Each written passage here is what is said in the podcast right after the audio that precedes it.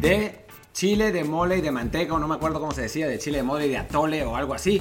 El desde el bar de hoy, muchos temas de actualidad de los que hablar, no solamente de fútbol, un fin de semana eh, movidito y un lunes que también ha estado, ha estado bastante movido. Y bueno, hablaremos de, de todo eso. Hoy yo soy Martín del Palacio y iba a decir mi Twitter, pero eso hay que decirlo al final. Y aquí al lado tengo a Luis Herrera. Yo hoy y todos los días soy Luis Herrera, excepto cuando veo, pero ya eso, ya, eso hace parte. Y como siempre les recuerdo, por favor, que nos dejen reviews de 5 estrellas en Apple Podcast y que también estamos en aplicaciones como Google Podcast, Spotify, Stitcher, Himalaya, Overcast, Castro y muchas más. Suscríbanse en todas para que más y más gente nos escucha, que tenemos mucha hambre. Por favor, suscríbanse todos ya. Y bueno, eh, hoy tenemos eso, un, show con, con, muchas cosas y no solamente de fútbol, normalmente hablamos muchísimo de fútbol, esta vez va a ser quizás un poco, un poco más variado porque hubo actividad también de mexicanos en el extranjero, en otros, en otros deportes y, bueno, también de mexicanos en el extranjero en el fútbol. Pero bueno, arranquemos con la Fórmula 1, que es la especialidad de Luis. Yo vi un rato la carrera y la vio completa. Y Checo Pérez con una muy buena actuación que, eh, según mi punto de vista, fue arruinada por la estrategia del equipo que se equivocó en una cosa muy puntual y le eh, privó de poder quedar en el podium que se veía posible, ¿no? Sí, lamentablemente, el, el, caso de la carrera de ayer en Austria, que fue el arranque por fin de la temporada 2020 de la Fórmula 1, eh, Racing Point, el equipo de Checo Pérez, que antes se llamaba Force India, eh, es un equipo que este año aparentemente viene muy fuerte. Básicamente, aunque algunos querrán decirles que no, es porque el carro que trae este año Racing Point es una copia del Mercedes del año pasado y Mercedes es el equipo dominante. Entonces, pues sí, pueden ser muy, muy competitivos. Checo lo fue en todo el fin de semana, en las prácticas, en la quali. Y en la carrera había tomado una estrategia bastante interesante de que a la hora que todos hicieron la que, iba a ser supuestamente la única parada de pits de la carrera, eh, todos usaron llantas duras, él usó llantas medias que pues le permitirían ser un poco más rápido, aunque le obligarían a tener que cuidar más este, las llantas al final.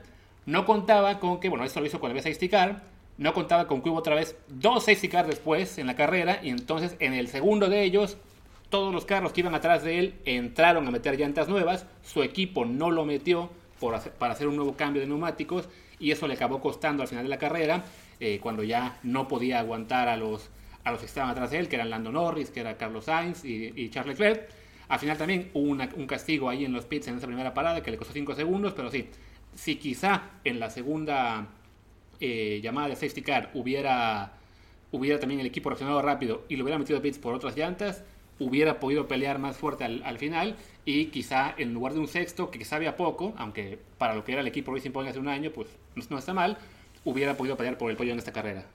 Y bueno, lo que sí, por lo menos, digamos, de queda como consuelo, es que el equipo sí se vio muy bien, se vio muy competitivo con ese coche que lo acusan de ser el Mercedes de 2019 y bueno, Mercedes sabemos que es el equipo dominante en la Fórmula 1 y claramente, bueno, lo era en 2019, lo es, lo es ahora y claramente ese coche de año pasado todavía sigue siendo un, un, auto muy competitivo que le puede permitir a, Racing Point estar peleando por los primeros seis lugares en cada carrera, incluso en, circunstancias específicas poderse meter a podios. Sí, porque básicamente se comenta, no, no solo está el hecho de que eh, este carro de, de, Racing Point es prácticamente la copia del año pasado, se, decía ¿no? que bueno, Mercedes con su carro 2020 ha ganado medio segundo respecto al año pasado, pues bueno, estar a medio segundo de, de ese carro no está nada mal, y además Está, esto se combina con que Ferrari arrancó muy muy mal, estaban en media tabla durante el fin de semana, al final Leclerc con un gran manejo logró rescatar el segundo lugar,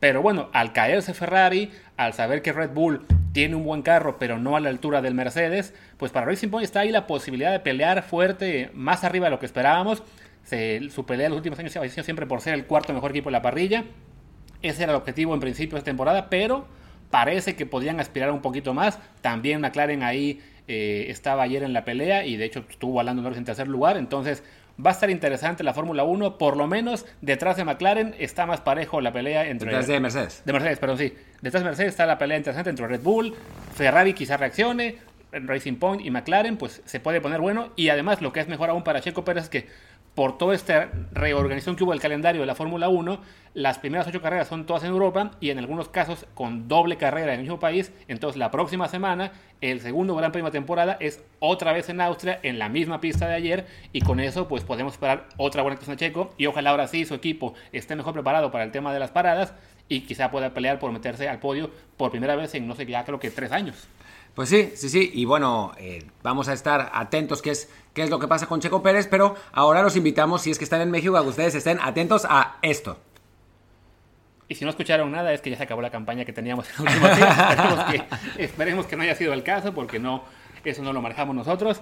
Pero bueno, como veo a Martín ya con ganas de dormirse, de que quiere hablar otra cosa que no sea automovilismo. No, a mí, a mí me gusta el automovilismo. Lo que pasa es que como todavía va solamente una carrera, pues no tenemos tampoco tantísimos elementos de hablar para, otra, para hablar de otra cosa. Y además hay que ser sinceros, estamos esperando que llegue el videojuego de Fórmula 2020 y falta todavía como 10 días, entonces es lo que realmente nos hace Vibrar. Vibrar por la Fórmula 1. Cuando arrancó la cuarentena aquí estábamos con el videojuego el año pasado. Hasta nos compramos el volante. Después el volante resultó ser más difícil de lo esperado y eso nos bajó un poco la fiebre del juego. Pero pero sí, sí, sí, lo, lo comprábamos con todo y pedales y todo y bueno, chocamos 80 mil veces, era más fácil con el control. Sí, no, habrá que ver qué tal sale el, juego nuevo y también que, que, nos hagan el favor de actualizar los otros equipos y resulte que Racing Point sí está en la pelea por, por el título, bueno, o por lo menos por el segundo lugar, como parece que, que puede ser después de lo, lo, que vimos ayer. Aunque bueno, nosotros vamos a crear nuestro desde el Bar Team, porque ahora ya se puede hacer eso en el Fórmula 1 2020, entonces el, desde el Bar Team va a estar compitiendo con... Eh, excelentes escuderías como Minardi y como Sauber en la Fórmula 2, ¿no? Ya no sé ni cuáles son las escuderías de Fórmula 2, pero estoy pensando en, escuderías viejas que quizás estén ahora en la Fórmula 2 para después ascender a Fórmula 1 y, ser campeones del mundo. Deberíamos cobrarle a la empresa que hace el videojuego por hacerle esta publicidad, ¿no? Bueno, que nos den por lo menos el videojuego gratis, o sea, ya, ya de menos. En fin, hablemos ahora de, fútbol. ¡Por fin! Por fin hablemos de fútbol. Eh, bueno, ah, tenemos dos temas futboleros. ¿Con cuál quieres empezar, Luis? Diría que empecemos con la ilusión de la semana pasada que ya se apagó el día de hoy por el Piojo Herrera, que no, pues no va a ir al Betis, como la verdad es que no esperábamos que ocurriera. Como se anticipó desde el bar, las posibilidades del Piojo eran muy, muy escasas y al final de cuentas no será así. Todo parece indicar, salvo que pase una cosa muy extraña de última hora, que el técnico del equipo sevillano va a ser Manuel Pellegrini. Y bueno, eh, digamos, en, en, cuestión del piojo, pues ya no, no vale mucho la pena hablar de eso, ¿no? Es, podemos insistir si el piojo puede o no dirigir en Europa, pero ya, ya está. O sea, cuando, cuando haya otro rumor de que Herrera puede ir, pues volvemos a hablar de esto. Mientras tanto, no Yo solo diría rápidamente que el solo hecho de que lo hayan mencionado, de que lo hayan entrevistado incluso en la televisión española, así fuera para este programa ridículo que hace el Chiringuito. Y tan mala entrevista. Y sí, no, y además malísima. Pero bueno, el solo hecho que lo hayan mencionado ya es un avance y significa que ahí está el nombre. Quizá, bueno, no fue ahora pero la esperanza, la posibilidad de que, de que se le dé a él este paso en su carrera ya no es igual a cero. Ya podemos pensar que en algún momento quizá otro equipo se anime. No va a ser en excepción el Betis, que bueno, ha optado por Pellegrini, un técnico del que ya pues conocemos bastante, hace un, un, técnico muy exitoso en Europa, que dirigió al Manchester City. A mí se me había olvidado cuando hablamos de él hace unos días, que sí fue campeón en su primera temporada con el City, aunque después ya en las siguientes dos no pudo ganar la liga. También estuvo en el Real Madrid, con el que sí ahí no ganó, pero bueno, estuvo también en el Málaga, donde los llevó a la Champions en el cuarto, hasta el cuarto de final. Entonces, pues tiene un palmarés interesante, viene de dirigir al West Ham en su último trabajo, que solamente duró año y medio, y ahora regresa a España con el Betis un equipo que después de una temporada tan mala como la que tuvo este, este año, sin duda espera pues un, un, buen levantón en la que sigue, ¿no? Bueno, y como ustedes saben, quizás sepan casi todos, los que no saben, se los digo ahora, pues yo trabajo para el West Ham. Entonces me tocó pues estar relativamente cerca de ese equipo de Pellegrini, de saber qué es lo que le interesa, cómo, cómo le interesa jugar al, ingeniero en esta última etapa de, de su carrera y por eso pensamos en analizar también un poco qué es lo que le esperaría a los mexicanos. Sabemos que los dos mexicanos que están en el Betis están bajo contrato, tanto Laines como Guardado, entonces pues vale la pena anticiparse, digo, ya que el Piojo no es el técnico, anticiparse un poco qué es lo que vamos a ver con Pellegrini y con, con, estos dos jugadores. Y el que más nos interesa realmente es Laines, ¿no? Porque bueno, a final de cuentas Guardado es un jugador ya consolidado que seguramente tendrá minutos con cualquier técnico, aunque a pesar, digo, si se lesiona no, pues, pero si no se lesiona ahí estará. Pero con la Inés es interesante porque por el momento con el técnico interino no está jugando, sí lo hacía con, con Rubí y entonces pues las posibilidades de que salga préstamo o que no sea considerado pues sí son altas, ¿no? Entonces vale la pena hablar de, de qué podemos esperar con Pellegrini de él.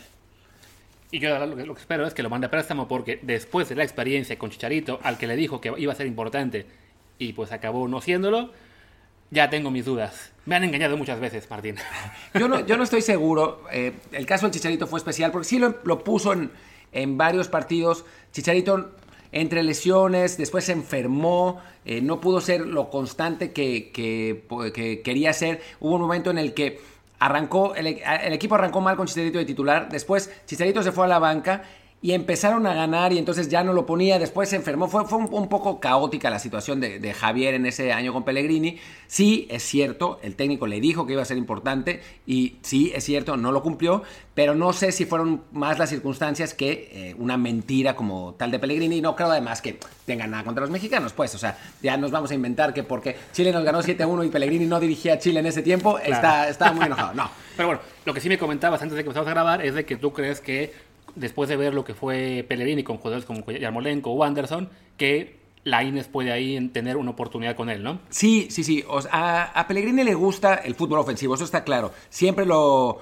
lo ha manifestado. Con el West Ham no jugaba tan ofensivo porque el equipo pues, quizás no le daba, pero, pero siempre ha manifestado que quiere tener la pelota, quiere atacar y quiere dictar los términos del partido. Y en ese sentido, pues sí favorece el asunto a Laines, sobre todo porque le gustan los jugadores hábiles de banda. En el, en el tiempo que, que, Pellegrini fue entrenador del West Ham, él pidió tanto a Yarmolenko como a Felipe Anderson y además le dio la oportunidad a un jugador que se llama Grady Diangana, que tenía en aquel entonces 20 años y que fue realmente promovido al, al primer equipo porque a Pellegrini le gustaba mucho su trabajo en la pues en, el extremo. No es un jugador tan parecido a Laines de Angana porque tiene menor capacidad de dribbling en corto y es más de, distancias largas, más de desbordar por, por velocidad, pero sí es un jugador joven de banda al que Pellegrini le dio un montón de juego. Eh, ahora creo que Luis está buscando los, las, eh, las estadísticas. le dio en la Liga Premier 17 partidos, la mayoría como suplente, pero bueno, sumó más de 600 minutos en la temporada y además lo utilizó en la Copa en aproximadamente unos cuatro partidos de la temporada pasada y ya este año, que así arrancaron con, el, con Pellegrini al mando, mejor lo vieron prestado al West Bromwich, que es ahora uno de los equipos que está por ascender y también ha sido importante ahí eh, a préstamo este jugador inglés. Sí, eso es una de las figuras del, West Brom. Eh, pero bueno, sí, eso, eso nos dice que para Pellegrini ese tipo de jugadores sí es importante. Entonces, puede ser que por ese, en ese caso, Laine sí tenga oportunidad. Ahora, no sabemos, obviamente, en qué estima tiene Pellegrini a Lainez. O sea, quizás ve los partidos por televisión y dice, uy, no, eh, eh, no, no, es el tipo de jugador que yo necesito en este momento, no tiene la calidad todavía y lo manda a préstamo. Pero digamos que por, por concepto, Lainez tendría oportunidad. También hay que decir que hay 800.414 extremos en el Betis. O sea, Laines no es, no es el único, así que eh, Pellegrini pues, va a tener que decidir en, algún momento.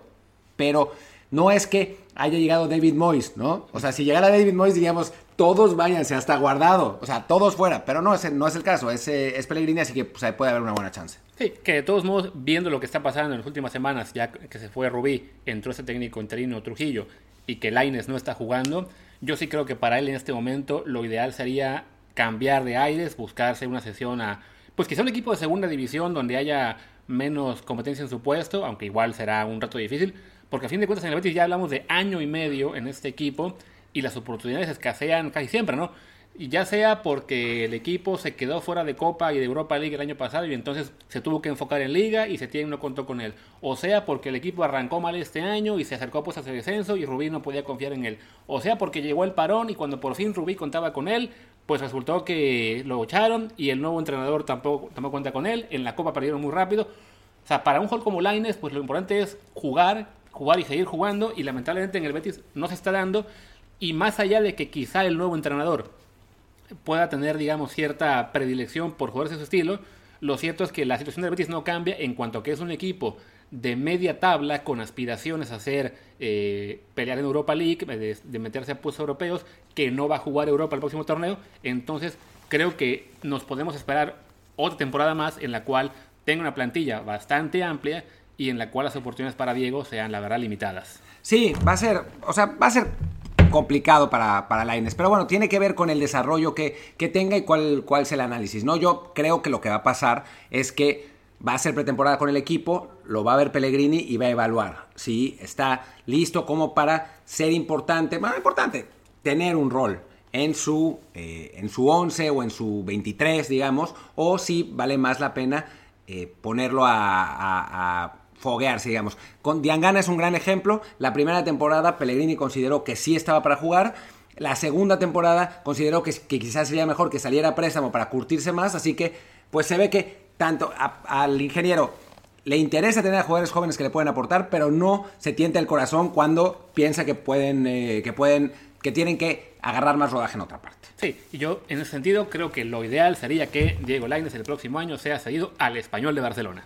para, que, lo tengamos aquí en, en Barcelona, aunque esté en, en segunda división. Va a poder jugar bastante, lo podemos ir de cerquita, está aquí todo de la casa, está como a media hora, así que sería ideal para, para poder ir a verlo. Pero bueno, ya eso será cuestión de especulación para lo que tendremos semanas y semanas seguramente. Por lo pronto a esperar a ver qué tal le va en este cierre de temporada, que ya solo, son, ya solo quedan cuatro partidos.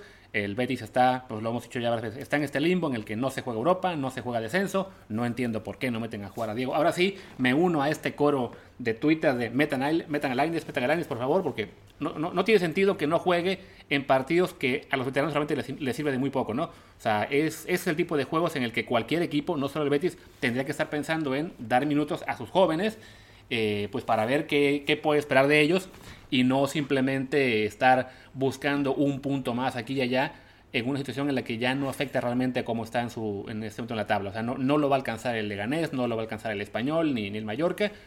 Se la podrían jugar un poco más con ese grupo de jugadores jóvenes. No solo Laines, tienen a Leñá prestado al Barcelona, tenían a Captún, que no sé si ya lo cedieron o no.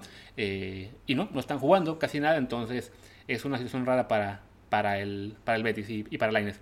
Y bueno, hablando de situaciones pues no raras, pero sí bueno, sí, un poco raro también. Yo, diría que no es raro y te, voy a decir por qué. ¿Cuántas veces se negó Carlos Vela a jugar un mundial? Una. Una, pero muchas veces se negó a jugar ese mismo mundial. Claro. Y entonces, en este caso, se vuelve a negar a jugar un mundial. Y decimos un mundial porque eso es lo que decían algunos tuiteros, algunos miembros de la, de la clica MLS que hablaban, oh, qué gran torneo de la MLS, es como un mundial, pero con el... Eh, ya ni me sé los nombres, el New York FC y el LA eh, FC y el Inter Miami. ¡Oh, qué maravilla de torneo mundialista! Pues Carlos Vela ya les dijo que no va a jugar su mundial tampoco. Sí, no, porque a fin de cuentas, este torneo que se inventaron para el regreso de la MLS, que le pusieron MLS is back, muy, muy imaginativo, MLS de regreso, que de algún modo también iba a contar los partidos que, que se van a jugar en Orlando para la temporada regular, una cosa muy extraña. Y después iba a calificar a Coca Champions, era todo muy extraño. Era muy extraño, pero bueno, el problema con este torneo para los jugadores es que para poder efectuarlo en condiciones, digamos, de cierta seguridad, decidieron enviar a todos los equipos a Orlando a, pues, meterse una cápsula básicamente por un mes en ese torneo.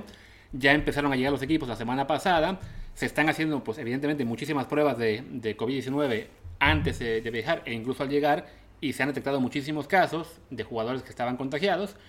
Y quizá influido por esto, eh, Carlos Vela anuncia, bueno, no anuncia, se, se, da a conocer hoy que decide no, no participar, motivado en gran parte porque en este momento su esposa está embarazada y prefiere estar con ella en este, en este periodo que quedarse un mes en Orlando lejos de, lejos de ella, lejos de su familia, porque además familiares y amigos no pueden entrar a esta, a esta burbuja en la que estarán todos los, los jugadores y sus entrenadores. Entonces, pues me parece que es una situación en la que, francamente, en una circunstancia normal, me había parecido lógico que prefiera quedarse con, su mujer. Lo vimos el año pasado con Charito, precisamente en la, Copa, en la Copa Oro, que su mujer estaba embarazada y decidió no jugarla porque prefería estar con ella a la espera del nacimiento de su hijo. Y si a eso le sumas el caso de Carlos Vela este año, el tema del COVID-19 y cómo está pegando tan duro en Estados Unidos, que incluso haya habido, pues está levantando el número de casos en las últimas semanas, pues me parece lo, lo, más lógico del mundo y extraño que haya gente que le cuestione no jugar ahí, ¿no? Exactamente. Y bueno, también se hace, bueno, vale la pena contemplar la, la pertinencia de hacer estas burbujas, porque sí, es verdad, lo de la burbuja está muy bien porque a final de cuentas proteges a los, a los jugadores siempre y cuando no haya jugadores adentro con casos que puedan contagiar a todo el mundo. Y entonces todo el mundo se puede contagiar dentro de la burbuja y ya se vuelve un, caos absoluto, ¿no? O sea, la, verdad es que la situación es muy, es muy complicada. En Estados Unidos también hay que decir lo, que está pasando con el, con el COVID. Es peor que en México y eso ya es decir mucho. O sea, está la situación muy jodida ahí. Y entonces, pues obviamente la posibilidad de que haya más casos es, eh, aumenta, porque además recordemos que si bien los jugadores están encerrados, los trabajadores no lo están en esa burbuja. Entonces, pues sí, la gente que trabaja, los... Eh, pues la gente de limpieza, la gente de recepción, los camareros, los meseros, que van y vuelven de, de, sus casas en Orlando al hotel, pues perfectamente también se pueden contagiar y contagiar a la gente de adentro. Y una vez, como ya hemos visto en otros casos, en lugares muy cerrados donde no hay tanta distancia entre las personas, pues los contagios pueden ser, pueden masificarse y eso podría pasar en la burbuja. O quizás no, ¿no? Pero digamos, no es, no es descabellado pensarlo y eso pone en perspectiva los planes de algunas ligas estadounidenses en la MLS, la MLB, en la NFL no se ha pensado así, pero digamos, no, no es. La NBA también, ¿no? Sí, fue la, NBA. La, NBA sí, yo había dicho la MLB, pero la, NBA. O sea, lo, que es el béisbol se lo planteó así: o sea, hacer la temporada en Arizona o Florida. Y los jugadores dijeron no, definitivamente, porque de entrada eso, ¿no? Todo el problema de la logística, de la burbuja y de que no es completamente seguro. Y además, como en el caso de Carlos Vela y demás jugadores que también han optado por no participar tanto en el de MLS como en el de NBA, es estás obligando a jugadores a quedarse separados de sus familias por un mes o más, ¿no? El caso de grandes ligas, querían que fuera toda temporada, hablaban de una temporada recortada, pudieron ser tres meses sin poder estar con familiares o tener que salirse de la burbuja para ir a ver a la familia y luego pasar 14 días en cuarentena, entonces era muy complicado y al final han sido la NBA y la MLS los que han intentado este concepto con torneos, el caso de la MLS, un, un torneo de un mes, el caso de la NBA, pues van a ser aproximadamente dos meses en lo que hacen tanto el reinicio de la, de la liga, que van a jugar creo que cada equipo unos ocho partidos, y luego todos los playoffs, que en la NBA son kilométricos, duran prácticamente esos mes y medio, dos meses. Entonces ha habido jugadores que se, que se plantearon, no, no vamos a jugar, no, no voy a, no puedo estar tan lejos de mi familia tanto tiempo, o simplemente aún temo al riesgo de contagio, y por lo tanto algunos no van a participar.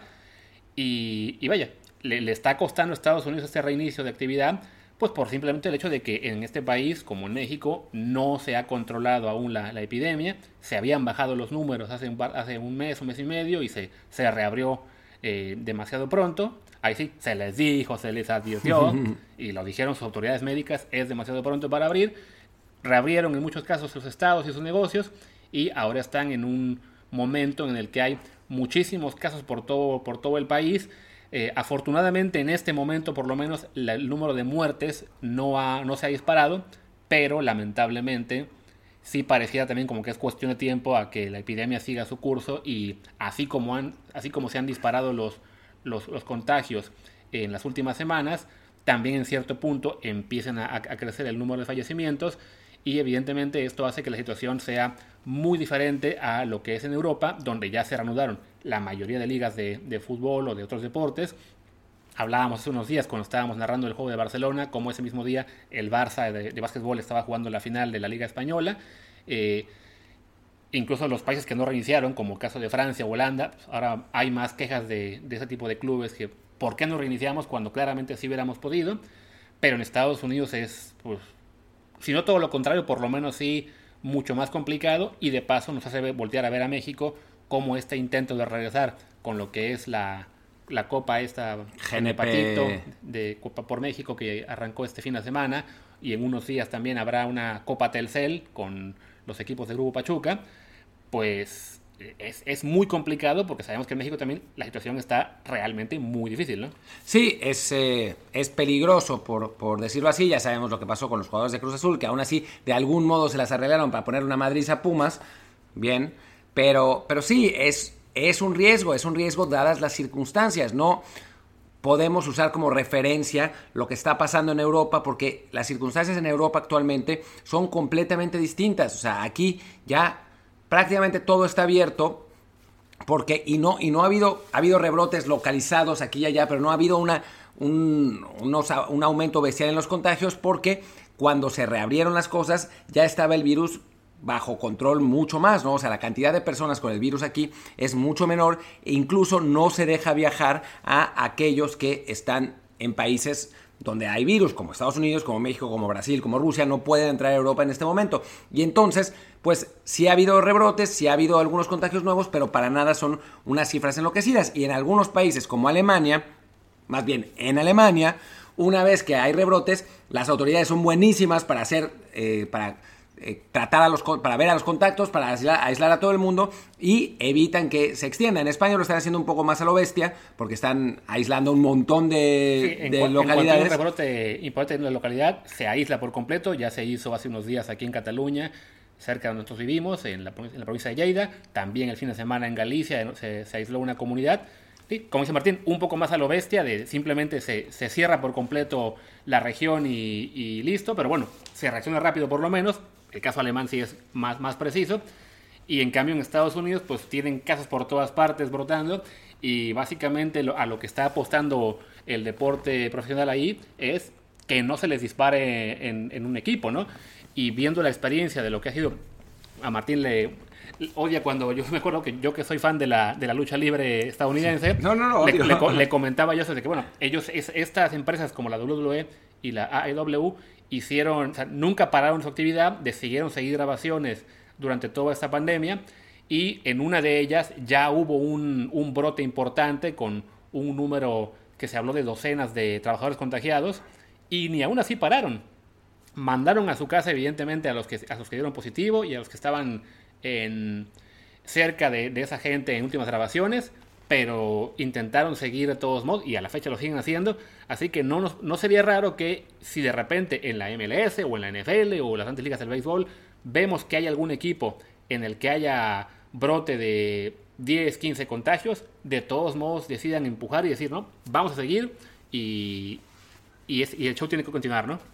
Exacto. Entonces vamos a ver qué es, qué es lo que pasa en Estados Unidos y bueno, y también pone en perspectiva lo que va a pasar con la, con la temporada de la NFL, ¿no? Que no, no sabemos, por ahora todo está programado para que siga como está, pero pues quién sabe qué va a pasar, ¿no? O sea, a final de cuentas vamos a ver cómo se juega, si se juega, las experiencias obviamente en la MLS y en eh, la NBA pues van a ser determinantes para saber qué pasa en la NFL y bueno, en México vamos a ver qué pasa porque no dudo que la gente se siga contagiando, ¿no? Obviamente los jugadores de fútbol, porque a final de cuentas, siguen haciendo vida común y corriente, absolutamente. O sea, no es que, o sea, las fiestas siguen, las situaciones siguen, siguen pensando que son invulnerables y eventualmente, pues, el destino los va a alcanzar y vamos a ver qué pasa con, con la Liga MX, si se juega, si realmente se reanuda, si les vale madres, como ahora que pues, a Cruz Azul lo mantuvieron en el torneo y lo está jugando con juveniles y chin.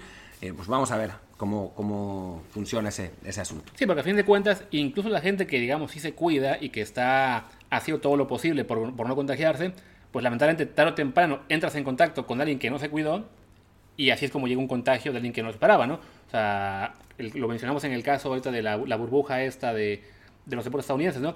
A lo mejor los equipos están teniendo todo el cuidado del mundo para que no haya contagios y la gente que trabaja en esas instalaciones también lo hace, pero si de repente por mala fortuna un cocinero tiene un familiar que se fue de fiesta y se contagió y contagió al cocinero que no tenía idea de que esta persona eh, no se había responsabilizado de su situación, pues el cocinero acaba entrando en la burbuja y contagiando gente, ¿no? O sea, es una posibilidad pequeña porque a fin de cuentas están haciéndole test a todo el mundo y están tratando de minimizar el riesgo lo mayor que se pueda, pero a fin de cuentas existe, existe el virus ahí está y de momento el enfoque estadounidense, mexicano, ha sido simplemente el no, pues vamos a envolvernos en plástico mientras esto sigue desatado por, por fuera. Bueno, en México ni siquiera se están envolviendo en plástico. Eh, y en, mientras que en Europa fue, ok, primero lo controlamos todo, ya que se controló, podemos pensar en, en, abrir el negocio nuevamente, ¿no?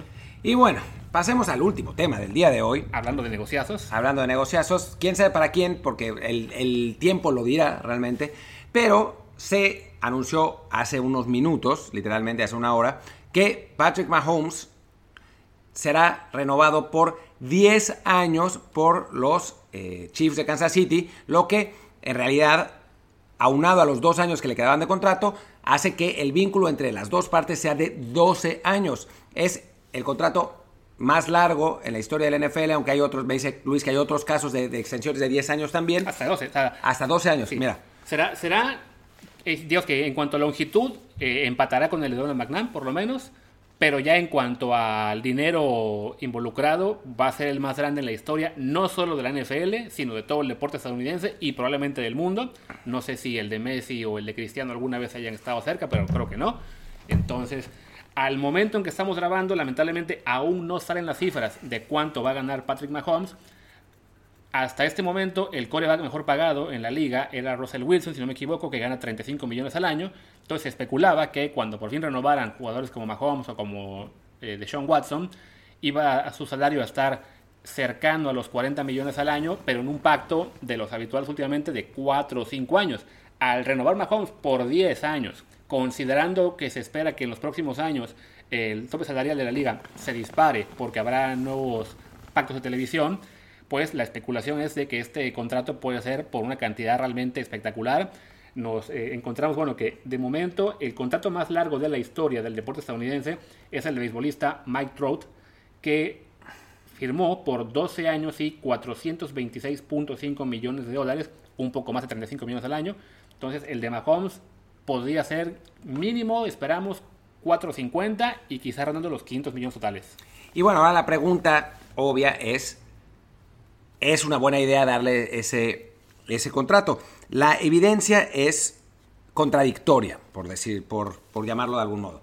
O sea, a final de cuentas, aunque fueran 500 millones de dólares eh, por 10 años, estás hablando de el mejor coreback de ahora, un coreback que apenas está entrando en su, en su cuarto año y que tiene toda la pinta para ser el mejor coreback de los próximos 10 años, o sea, del tiempo que dure su contrato. Quizás hasta parecería tener el potencial para ser el mejor de todos los tiempos. Entonces, amarrarlo por 10 años parece una buena idea para, para empezar. Y después, como bien decía Luis, hacerlo por una cantidad que parezca alta ahora no es necesariamente malo para el equipo, porque si el tope salarial sigue aumentando, cuando pasen 10 años, seguramente los contratos de los Jared, Goffs de entonces van a ser mucho más altos que lo que, está ganando, lo que estaría ganando Pat Mahomes, que igual puede renegociar, ¿no? Pero, y además, siendo un contrato tan largo, siempre se puede jugar con él y transformar algunos de sus, de sus salarios en bonos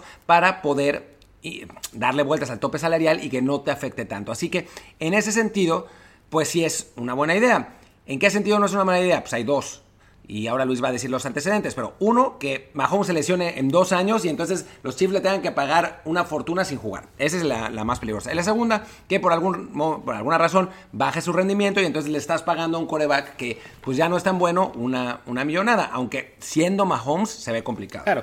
Hay que recordar que en el caso de la NFL, los contratos en, en general no están garantizados por completo, sino de que por lo general son lo que, lo que viene garantizado es más o menos el equivalente a tres años de un pacto de cinco. Entonces, si un jugador baja su rendimiento o se lesiona, el equipo lo puede cortar al tercer año, en un caso hipotético de este, de este pacto de cinco años, y simplemente ese año en el que lo corta, le queda parte del, del bonus que por el que haya firmado, eh, pues le queda como dinero muerto en el top salarial, ¿no? Pero también esa, esa ventaja de hacer un pacto tan largo es que a fin de cuentas seguramente en los próximos 12 años vamos a saber que por lo menos una o dos veces Mahomes renegoció el contrato, lo que es básicamente su salario de un año se convierte en bonus y así ese bonus se divide entre todo lo que queda de contrato para que se distribuya mejor el dinero del top salarial, ¿no? Por eso cuando vemos ahora mismo que un jugador, no sé, como Dak Prescott quería ganar eh, decían 35 millones al año, pero por 5 años, y el, pero el, eso quería el equipo y eso lo quería que fuera por 4, lo hace pensando en eso. Dice, no, pues mejor que sea por 4 porque así al quinto año vuelvo a renovar y ya no será por 35, será quizá por 40, 45 más, ¿no? Entonces, una renovación larga en principio puede beneficiar al equipo por eso, por ese lado, por el hecho de que va a poder eh, distribuir mejor su dinero y siempre cuidarse a que haya nuevos aumentos en los contratos, por otro lado, como decía Martín, las experiencias, digamos, recientes, ya no tan recientes, de pactos tan largos, ninguna salió muy bien. Y hablamos de que a principios de este siglo, milenio, como lo que quieren recordar es, los últimos pactos por más de 10 años en la NFL fueron los siguientes. Drew Bledsoe con los New England Patriots firmó una renovación de 10 años en 2001. Ese mismo año se lesionó, entró Tom Brady, fueron campeones y lo mandaron prestado, lo mandaron ya, perdón, cambiado a Buffalo a la temporada siguiente. Bledsoe acabó siendo su última temporada la de 2006. O sea, ni siquiera jugó por completo los últimos 10 años los que, que quedaban en ese contrato, solo jugó 6. De nuevo, la ventaja de los contratos no garantizados es que en realidad los últimos 4 ya no contaban. Su última temporada fue hecho con Dallas Cowboys. No, no se quedó Dallas con el compromiso de pagarle lo que restaba de, ese pacto, ¿no? Pero bueno, ya hablamos de una, un pacto de 10 años que uno hubiera esperado que fuera para toda la carrera del jugador y al final fue por un año, ¿no? Brett Favre en 2001 también renovó con los Packers por 10 temporadas. Se acabó quedando únicamente 7 y en 2008 lo enviaron a los Jets. Pero ese no estuvo tan mal. Acabó siendo, sí. Fue, fue digamos, el menos malo de todos. Y ya después acabó el Minnesota, lo cual no le hizo mucha gracia a Green Bay, pero bueno, esa es otra historia. Y bueno, no lo hizo tan mal con Minnesota tampoco, sobre todo el primer año, el segundo sí ya. Sí. Y ya los últimos pactos que fueron así, por ejemplo, el de Donovan McNabb en 2002 renovó por 12 años y 115 millones de dólares Ojo, ¿eh? hace apenas casi 20 años el salario promedio era menor incluso a 10 millones. O sea, vean, lo que ha ido aumentando el, costo de cada coreback en las últimas temporadas. Pero en lugar de quedarse por 12 años, que habría sido hasta 2013, en realidad en 2010 lo cambian a Washington, donde juega un año y al siguiente termina jugando en Minnesota y se acaba su carrera. O sea, otro ejemplo de un coreback que ni siquiera termina jugando todos los años que quedaban de contrato. Y el último que encontramos fue el de Dante Culpepper, que en 2003 renueva con los Vikings y apenas tres años después lo mandan a Miami y se acabó retirando en 2009 con Detroit. Otro más. Firmó por 10 años, acabó jugando 7 el resto de su carrera y no acabó. Pero, a ver, pero es, es mezclado, porque McNabb, lo de McNabb tampoco estuvo tan mal. A ver, primero que nada, es Filadelfia. Y entonces ya, o sea, ya, que no les ha salido tan mal, ya quiere decir que fue un éxito absoluto, ¿no? Eh, y, lo de, lo de Favre no estuvo realmente tan mal. O sea, a final de cuentas, tanto Favre como McNabb jugaron 7 años en su contrato de 10, que para la NFL, con esa, esa estructura salida que dices, no es, no es tan malo. Y también, con excepción de, o sea, Favre es el único que realmente en el momento que renovó su contrato sabíamos que era de los mejores de todos los tiempos. Que este es el, mismo caso que, que, Mahomes, ¿no? O sea, McNabb tenía potencial, Culpepper tenía potencial, pero no eran los jugadores que son, que era Favre y que era, y que era Mahomes, ¿no? Entonces, en ese sentido, pues quizás parece una mejor idea amarrar a un coreback de ese tamaño, ¿no? De, de, ese potencial tan, tan impresionante. O sea, recordemos que eh, Mahomes, en su primer año como titular, se quedó a un castigo de llegar al Super Bowl. Y en su segundo año como titular, ganó el Super Bowl. O sea, son, son números increíbles, la verdad. Así es. Y a fin de cuentas, como decíamos, el hecho de que, lo que mencionamos de que hace apenas 18 años estaba renovando McNabb por un pacto que era menor a 10 millones al año. Yo hace poco hice un artículo para la página oficial de NFL en español en la que comentaba justo eso, de que cada renovación de, de un coreback acaba rompiendo el récord anterior. Y por ejemplo, hace apenas 8 años, Joe Flacco tenía el récord con 20 millones al año. Ese pacto lo rompió rápidamente Aaron Rodgers, luego lo rompió Garapolo, luego lo rompió Matthew Stafford, Kirk Cousins, Matt Ryan llegó a 30 millones eh, como a los 5 años después, y ahora mismo hablamos de que eh, Russell Wilson era el número uno con 35 millones. Entonces, si ahora mismo renovaba eh, Mahomes por 40, lo más, por 5 años, digamos, lo más seguro es que su siguiente renovación en 2024 o 25 quizá habría sido por 50 y pico millones o más. Entonces, por lo menos sí, lo que hace Kansas City en este momento es eso, es garantizarse el ya no tener que lidiar con esa, con esa, con esa inflación, sobre todo considerando que nada, que a lo mejor estamos especulando que podrían ser 40 o 50 millones y resulta que el año que viene de Sean Watson da un salto mayor y al siguiente Lamar Jackson también hace un salto de aún mayor al esperado y acaba siendo mejor para los Chiefs tener ya al coreback asegurado, sobre todo siendo en este momento el mejor coreback de la liga que siendo una liga en la que cada vez se protege más a los corebacks, o sea, ya hay, hay, es, mucho más raro que acaben sus, sus carreras temprano, más allá de, de, equipos en los que realmente los cuidan mucho, como fue el caso de los Colts con Andrew Locke. Pero entonces, ¿sabes? Un coreback, su carrera dura bastante. O sea, hablamos de Tom Brady, Drew Brees, que ya llegaron a los 40 años. Rogers. Roger, Rogers, que están en los 30, 30, y pico, 38. Igual Philip Rivers. Eli Manning, que igual jugó hasta los 38, si no me equivoco. Entonces, y si se retiró fue por, porque, se volvió malísimo, malísimo, ¿no? ya, no por lesiones. Entonces, Sí, el riesgo de que Mahomes se lesione en, el principio de su contrato siempre va a estar, pero es un riesgo, digamos, limitado. O sea, no es lo mismo darle un, pacto tan largo a un coreback como lo es, por ejemplo, a los corredores, que les, los firmas por, cinco años o por cuatro por mucho dinero y te acaba pasando como a los Rams con Todd Gurley, que lo, tuvieron que cortar esta temporada apenas con dos años de contrato. Y el, caso de, yo creo que bueno, los Jets, tú lo sabrás mejor que yo, que firmaron a Le'Veon Bell por una cantidad también impresionante y ya a las semanas el coach estaba arrepintiendo y este mismo año se ha planteado que, lo quieren cambiar. Es que en realidad cambiaron de, general manager y el nuevo general manager dijo a ningún corredor hay que pagarle eso, pero pues ya le habían pagado.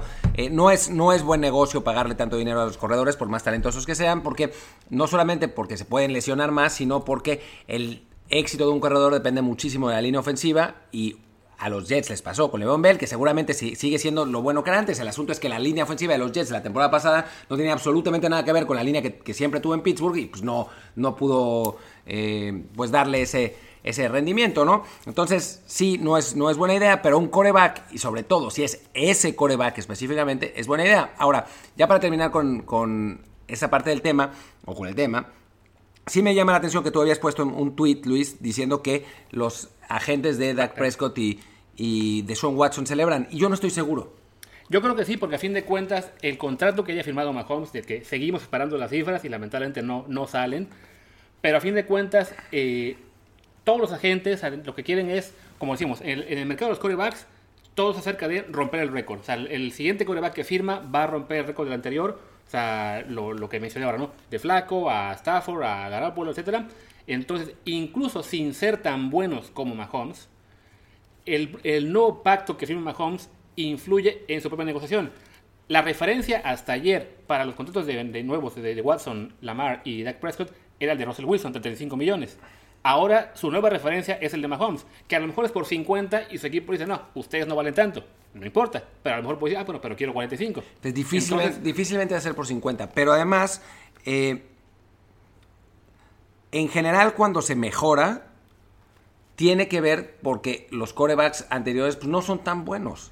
O sea, Jared Goff no era tan bueno, eh, Joe Flacco había ganado un Super Bowl, pero todo el mundo sabía que no era tan bueno. O sea, a no ser que el mercado sí se resete, porque se ha ido reseteando, con Rodgers pasó, ¿no? pero pero el, el, asunto es que imagínate que sea por 35 los primeros años. Se jodió Dak. Se jodió. O sea, va a tener que firmar por 30 porque nadie en la vida le va a decir, ah, bueno, como Mahomes gana 35, tú quieres ganar más que Mahomes, ja, Sí, pero a fin de cuentas, la estructura que, que hacen los, los pactos de todos los corebacks y por los jugadores es esa, ¿no?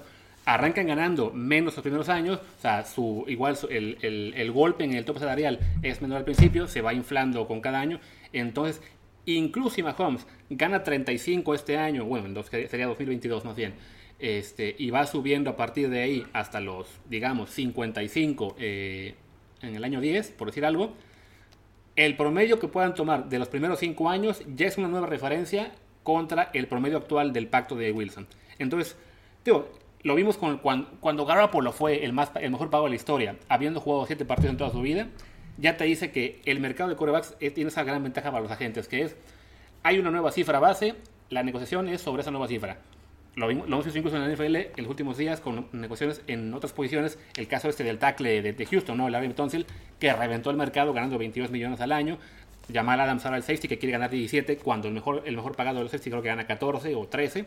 Entonces sí, tener siempre una nueva cifra que rebasó la anterior es bueno para cualquier negociación.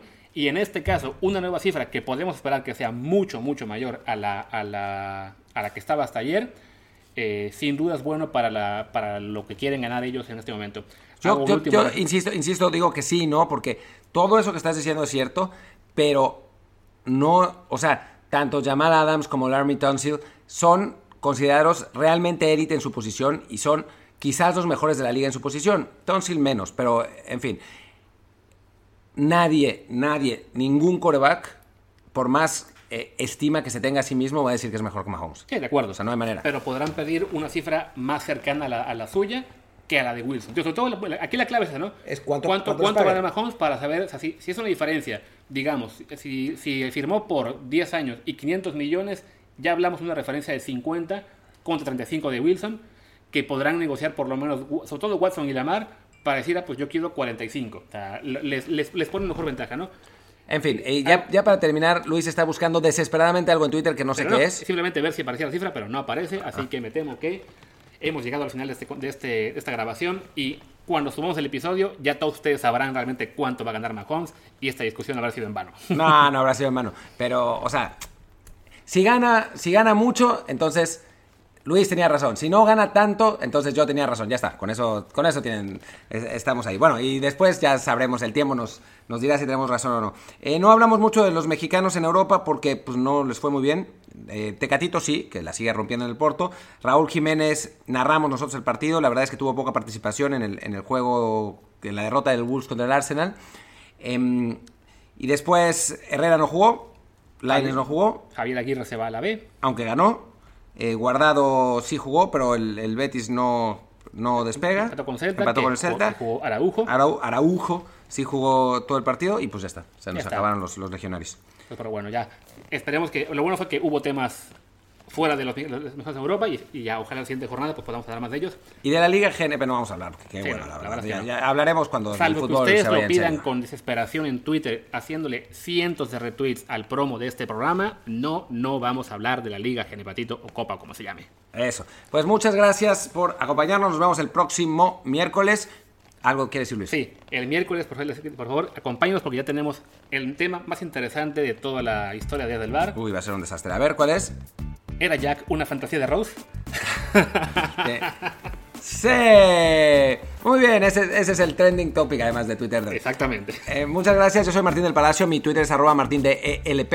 Yo soy Luis Herrera, el mío es Luis RHA y el del programa es Desde el Bar con la doble E ahí separada, Desde el Bar POD. Gracias y nos vemos el miércoles. Chao.